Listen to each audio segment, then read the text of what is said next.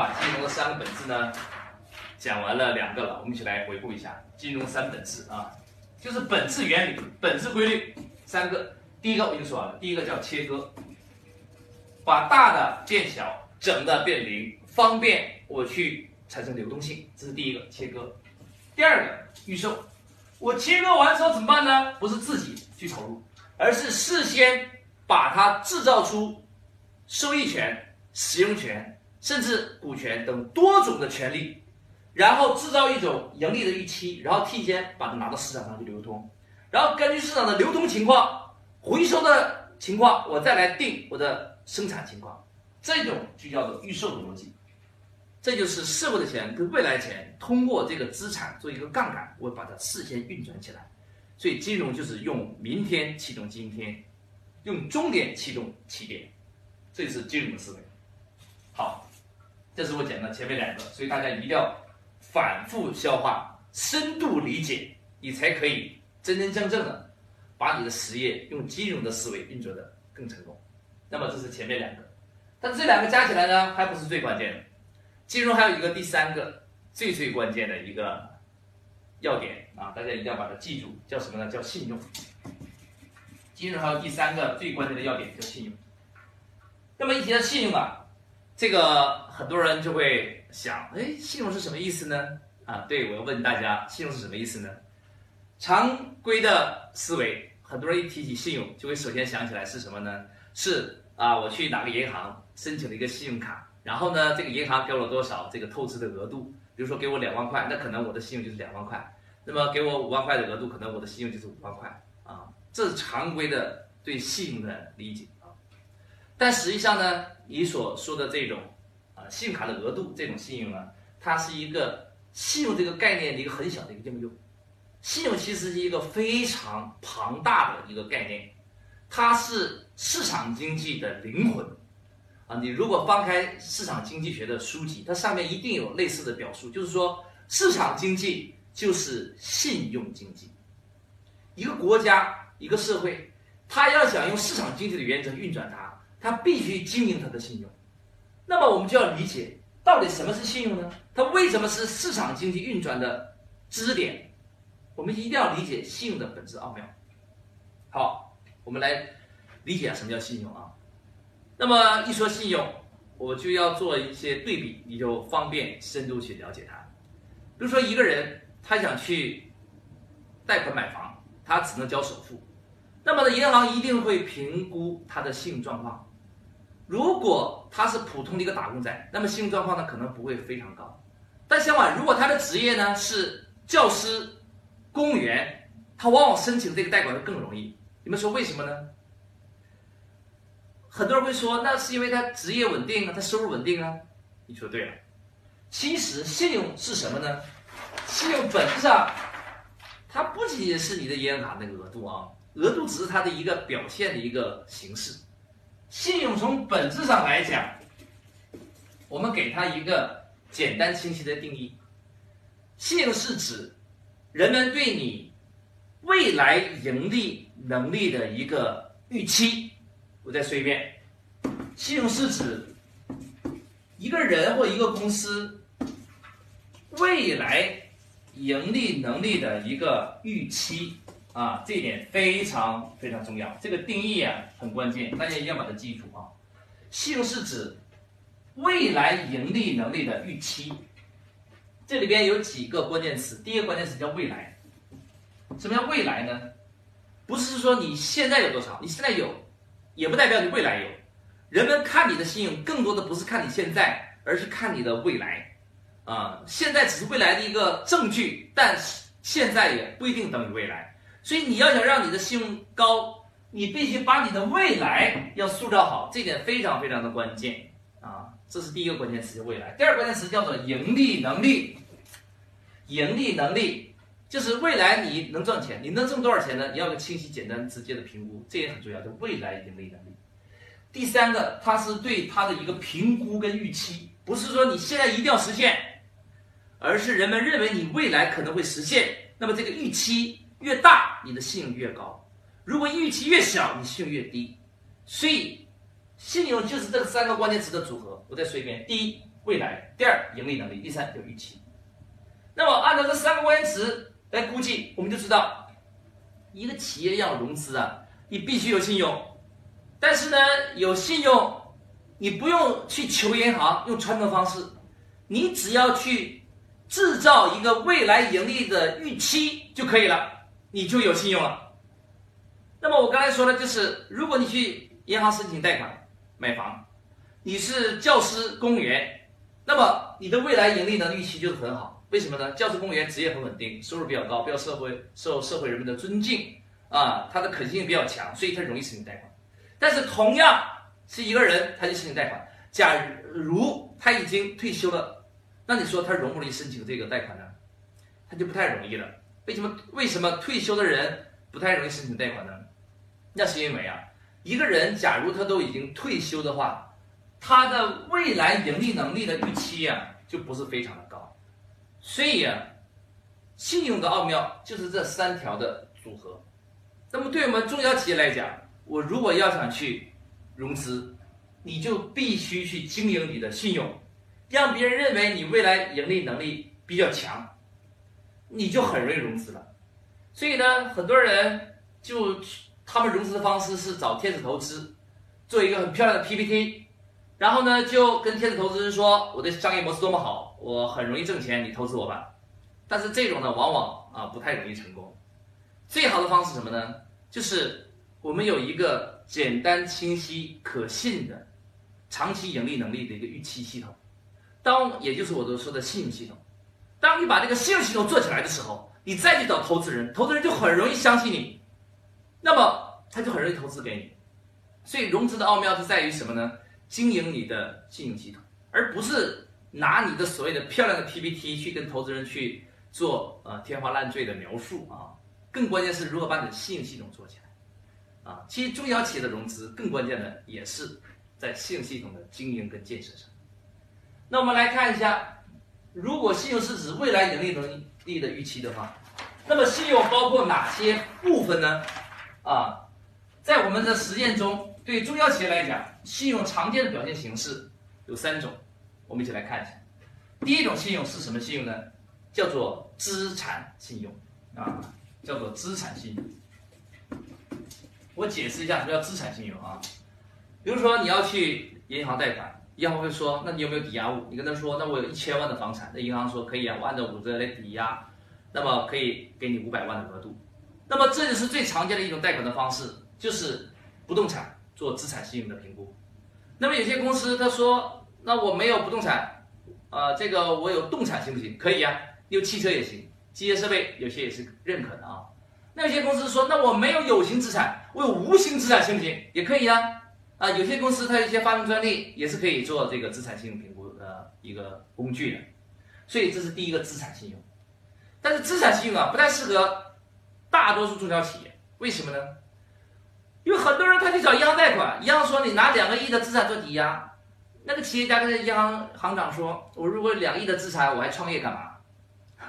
更多的中小企业正是因为啊，他是从无开始的，他是从零开始的，他哪有那么多资产去找银行做抵押呢？所以这种资产信用不太适合大多数那些白手起家的创业者，他更适合那些有一定基础做二次创业的人。那么如果他是刚刚起步，没有太多资产信用怎么办呢？你会说，那我是不是很难融资呢？也不是，你可以选择第二种信用形态。那么第二个信用叫什么呢？叫做协议信用。第二个叫协议信用。什么叫协议信用呢？就是你跟另一方签订了一份有稳定盈利预期的合同，这个合同就注定你未来什么时间用什么形式将拿到多少钱。那么这个合同本身也是一种信用。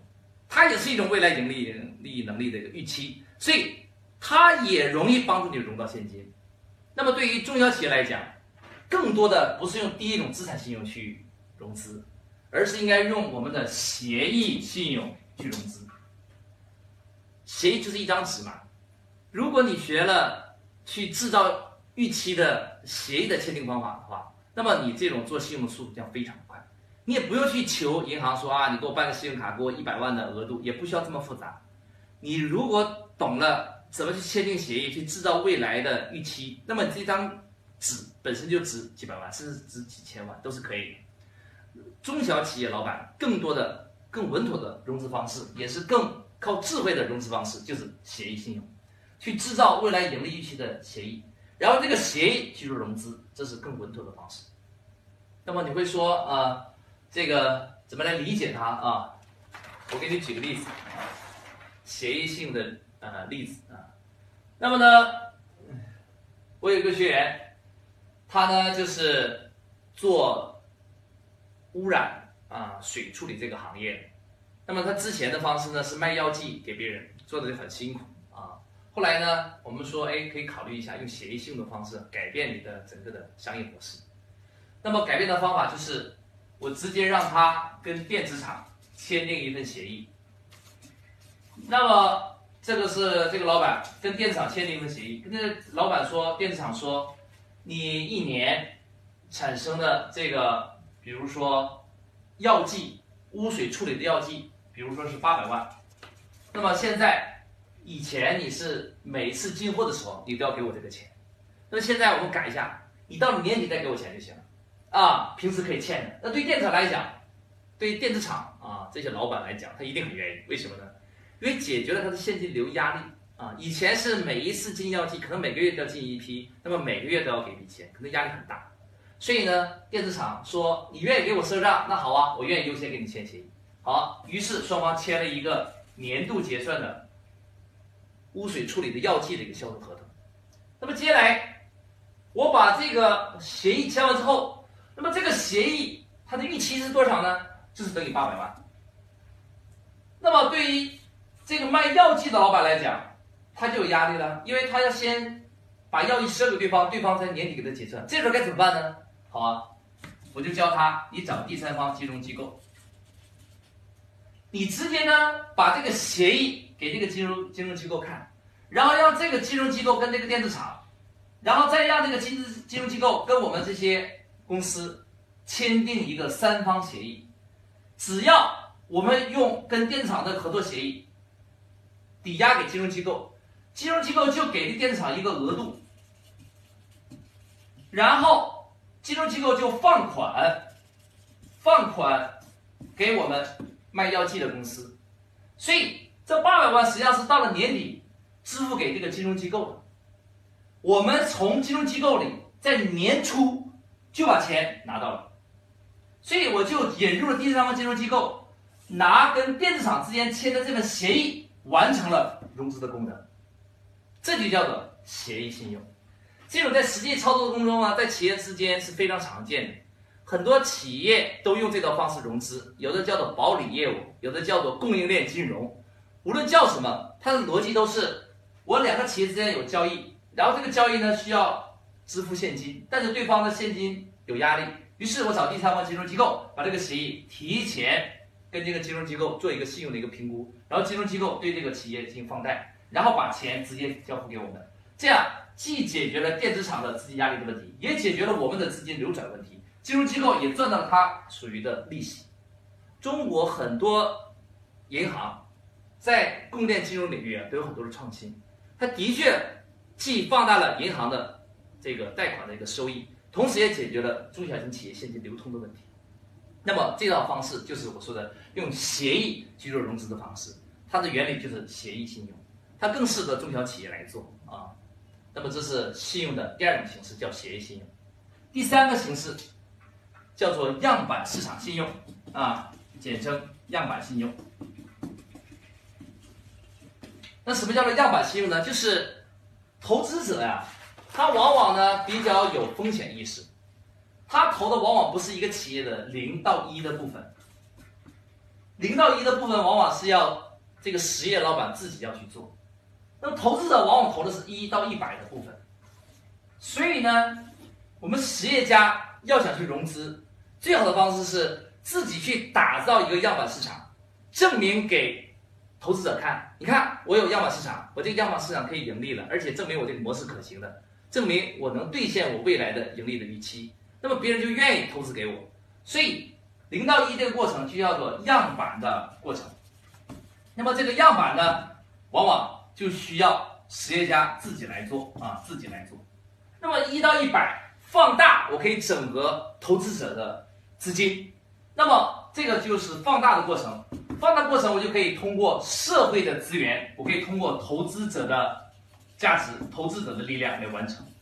所以呢，在我们做融资的时候，尤其做信用融资的时候，由于你没有太多的资产做抵押，更稳妥的方式是你先签协议，签协议之后呢，自己去做一个样板市场，通过协议加样板市场的方式证明零到一部分我已经完成了。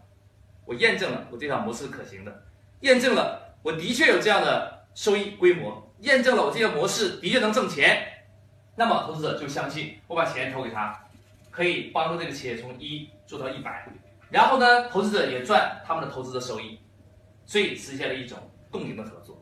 那么这种就叫做样板信用，在实践之中，中小企业老板融资最常用的。就是这两种信用模式，就是协议信用再加样板信用，啊，资产信用呢，就对大多数中小企业老板来讲，往往是杯水车薪啊，这个很难达到那个投资者的一个要求，所以我们更支持的是用后两种，通过我们的智慧去设计交易合同，然后锁定一个未来盈利的预期，设计出协议信用，同时把这合同中的一小部分自己去把它启动。验证我这个整体的合同也是可行的，就把零到一的过程完成，这个样板信用。那么我样板信用放大就变成我的协议信用，所以这两个组合起来就完成了中小企业的信用融资的系统。所以这是我说的金融三本质的第三步，就叫做信用啊。那么我们再回到我们那个旅游地产的那个项目，那么你会说，那我前面已经。切割完，我切割成很多份儿，每一份一亩地，每一亩地呢卖个小木屋，然后呢，我接下来去做预售，预售完之后建设。那么我怎么去预售呢？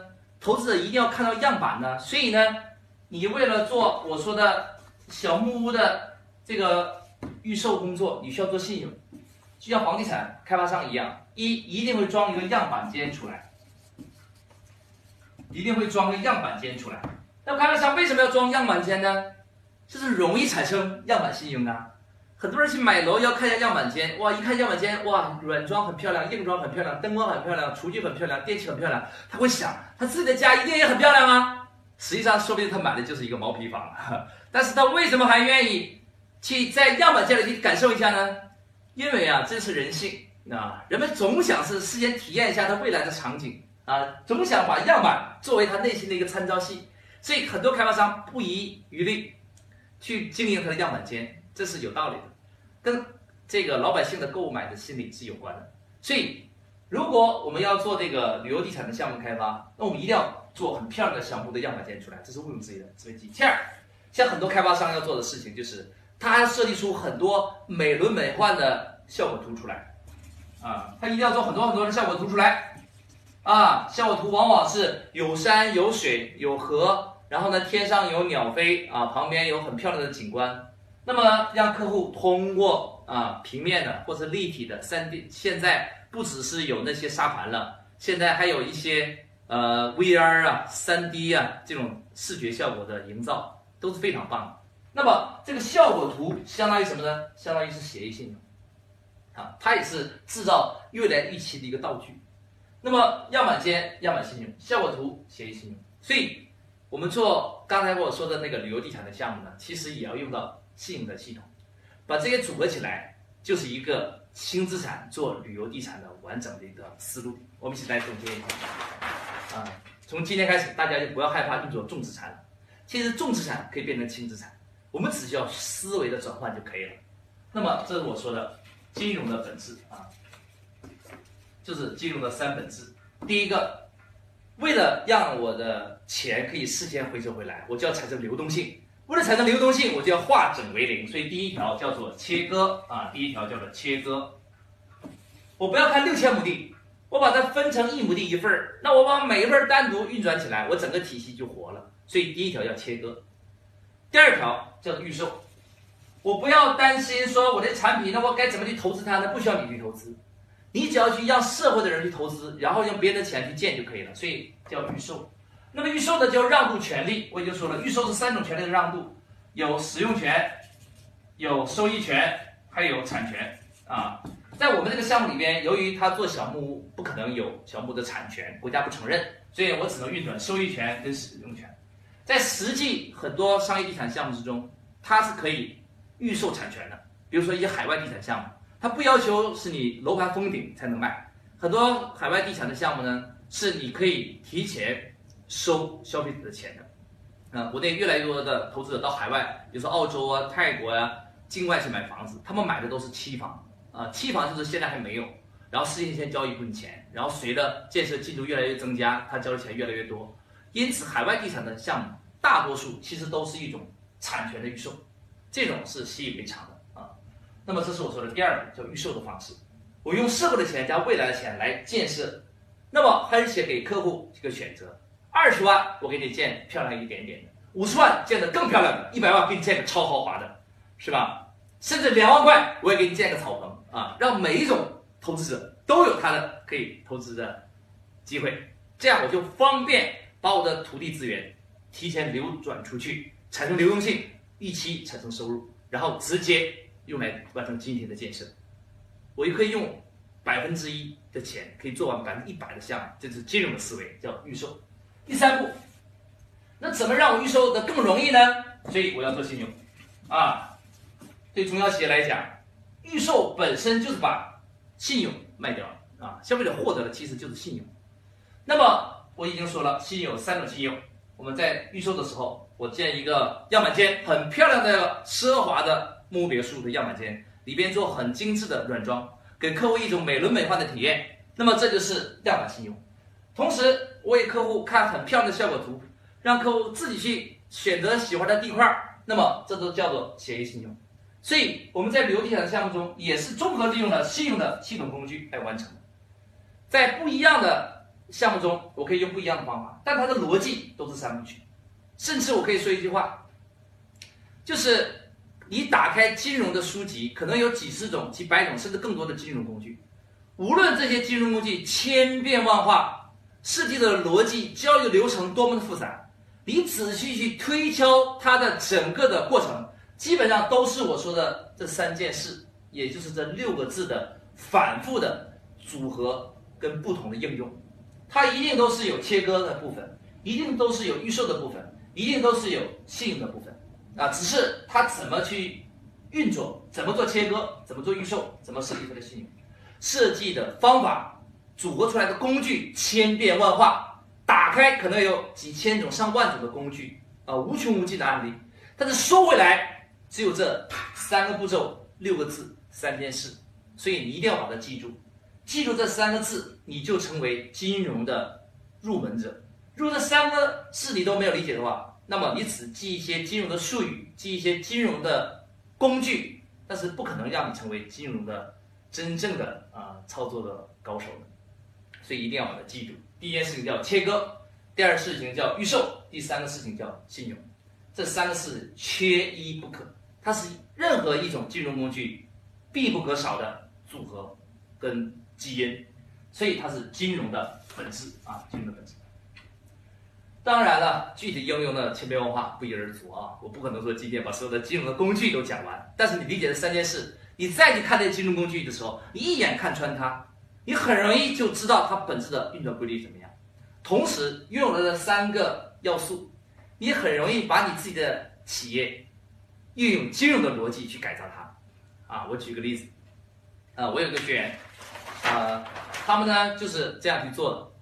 他原来呢有一个生产眼镜的工厂，呃，就是很传统，都是去接单，接完单之后呢，组织员工去生产，做的很辛苦。随着行业竞争越来越激烈，利润越来越薄，所以这个行业呢整体呢越来越不景气。那么呢，他学完了切割、预售跟信用这三部曲之后呢，他就重新组织他的工厂，把他工厂由一个重资产的工厂。变成了一个轻资产的工厂，你看他怎么做的？第一件事情，切割。你会说不对吧？这个工厂怎么切割呢？对，工厂也是可以切割的啊。怎么切割？嗯，他把他的工厂，这是他工厂的厂房，他把他工厂分成了不同的区域，其中一部分呢是沿街的，他把沿街的区域呢分成几个块儿，然后呢到外边找投资者来建这种写字楼，然后出租出去跟别人来共享收益，相当于把工厂厂区的一部分的土地做空间的切割，这是第一步切割完成。第二部分做人力的切割，那么由于他有很多的工人跟他十几年，他不是忍心把这工人裁工人裁掉，所以呢他的方法就是。把工人分成不同的班组，然后呢借调给别的工厂去生产。他附近呢有化妆品工厂，还有各类的工厂。那么有些工厂在旺季的时候缺员工，所以呢他就把他的员工调到给别的工厂里边去帮助别的工厂生产。然后那个工厂呢把工资给他，他代替那个工厂去发。那么这个员工还没有离开企业，但这个员工又有了新的岗位，啊，把这些员工的价值利用起来。那么当这个眼镜厂是旺季的时候。再把这员工调过来就可以了，所以他把工人也做了切割，产生了流动性。实际上这也是金融的切割的技术啊，把员工切割出去。好，这是我说第一步切割。第二步预售，那怎么办呢？他以前的方式是呃接到订单自己生产，现在不这么做了。接到订单之后委外加工啊，老外来看厂的时候，他还是让老外看的感觉工厂实力很强。然后接完单之后，他分包出去，让别人去生产，所以整个体系过程中，他已经降低了他的经营的压力，然后更多的向老外更多的收取一些预售的款，然后让他整个工厂运转的很轻松啊，所以他把我这些金融工具也用的非常的好。那么呢，就在呃前不久啊，他这个城市呢来了一场台风，很多跟他周边的一样的厂房啊都受到了台风的影响。按照他自己的话讲啊。很多厂房都已经受到了毁灭性的打击，可能呢这个房顶啊建筑都被台风啊摧毁掉了，但是他工厂没有任何影响，为什么呢？虽然他的工厂也被摧毁了啊，但是由于他把他的工厂由重资产变成了轻资产，他的工厂的生产其实早就已经委外加工了，他的员工早在别的工厂完成了生产，所以他工厂早就已经变成一个壳子了。所以当别的工厂已经受到影响，没法继续生产，甚至很多工厂破产倒闭的时候，他没有任何的影响。因为他把重资产用金融的思维变成了轻资产，所以很多企业老板你不学金融，你只用传统的做实业的思维，你就很难解决重资产人力的问题、工厂的问题、场地的问题、回收的问题，啊，投资的问题、成本的压力的问题、存货的问题。看上去这些问题林林总总不一而足，可能一个企业经营起来有一百多个问题，但是你回收回来，在我来看，往往就是战略的问题。而战略的问题很多，往往又是你现金运转的问题，而现金运转的问题可以用金融的策略把它化解掉，就是我的切割、预售跟信用的方式就可以解决掉。好，那么这是我说的这个工厂的案例。同样，啊，这是一个工厂的切割方式。我还有一个客户，那么他们也是做工厂，他也用切割的方式解决了他工厂的重资产的运转问题。原来呢，他有三千平米的厂房，三千平米的厂房，全都是他自己的员工、自己的生产线啊，生产十几种产品。那么呢，学完这套金融策略之后，他彻底的改变了公司的运转的模式。他把每一条生产线全都单独的外包给第三方，让那些小的作坊的人说：“你们不用再额外去找场地了，你们直接到我这里来生产，我把这个生产线承包给你。”你一个月定期给我交点租金，然后我统一帮大家去销售就好了。所以很多那些做小生产线的这些小作坊的人，他愿意到这个大的工厂，又很气派，并且设备很棒啊，租金相对于他自己交租金来讲，其实更低了。所以很多小作坊的老板都过来了。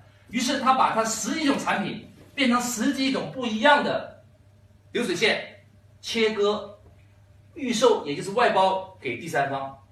他整个企业园区。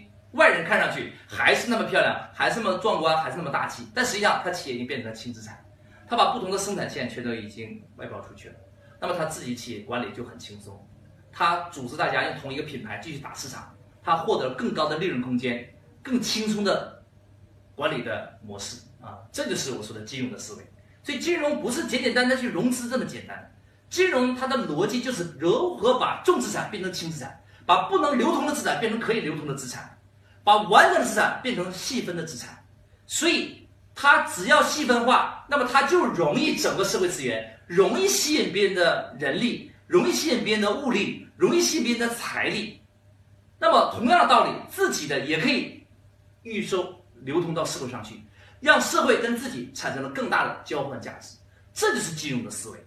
至于你是用拿它来融资，还是融人，还是融其他的产品，还是融机械设备，那个使用起来其实并不复杂，只要你理解本质，再去设计方法，水到渠成。所以学习啊，要有核心，有外围，从核心入手，然后找到它的本质规律，把它发散出去，你自己可以创设出多种多样的工具出来。那么这是我今天分享的主题，就是金融三本质，你要把它记住啊。第一个一定要记住叫切割，第二个叫预售，第三个叫信用。那么你可以把你的工厂、把你的公司拿来，按照切割、预售、信用的方式，你思考一下，有没有一种切割方式让你管理更轻松？有没有预售方式让你事先收到钱？有没有一种信用组合的方式，让你更方便的去融资、融资源、融机器、融设备，让你更容易的把自己的资产流通出去，把社会资源流通回来，产生巨大的社会管道价值？那么这是我们的金融的本质啊。那关于这些更多的。